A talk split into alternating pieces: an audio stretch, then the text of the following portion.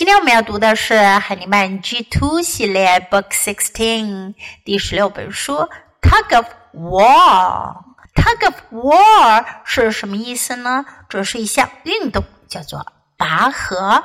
Tug of War. This is a fiction book. 这是一本虚构的书。Fiction 虚构。First, listen to the story. Tug of war. A mouse tugged on the rope.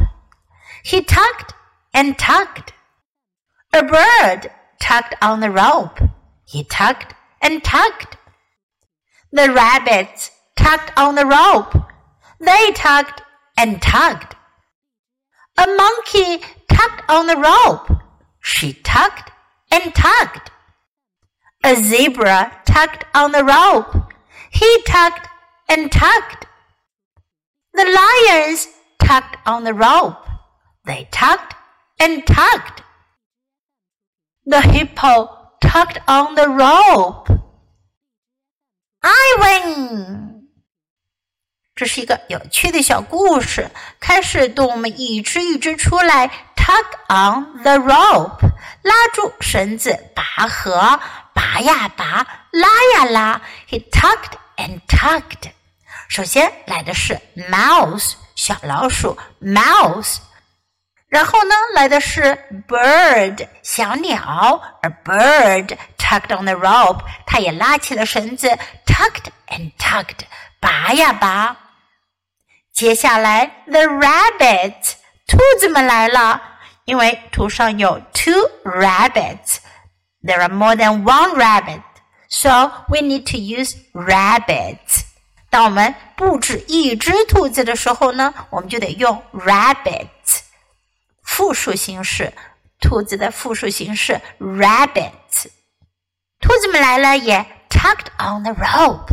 They tugged and tugged. 因为是不止一只兔子，所以它们相对应的词呢就变成了 they，他们 they。接下来，a monkey，monkey 猴子来了，tugged on the rope，she tugged and tugged。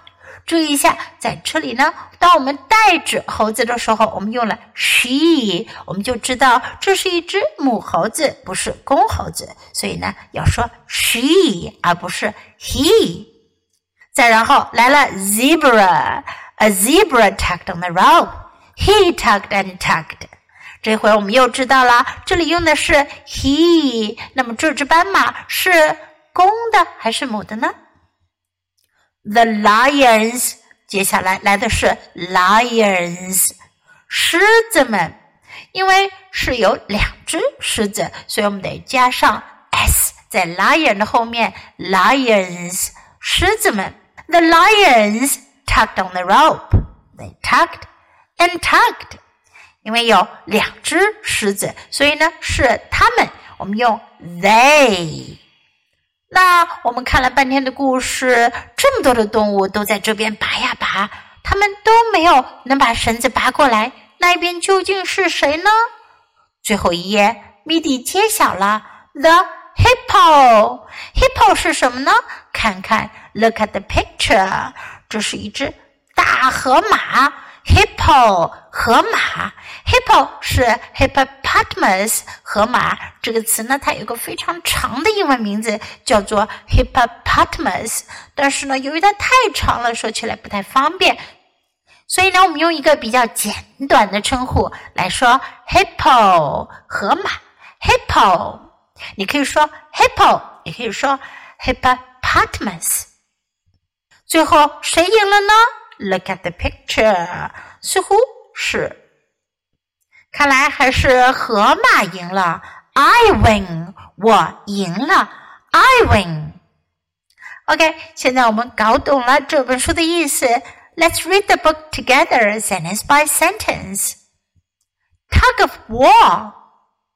A mouse tugged on the rope. He tugged and tugged. A bird tugged on the rope. He tugged and tugged. The rabbits tugged on the rope. They tugged and tugged.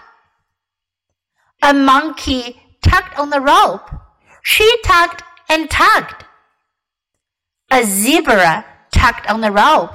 He tugged and tugged. The lions tugged on the rope. They tugged and tugged. The hippo tugged on the rope. I win.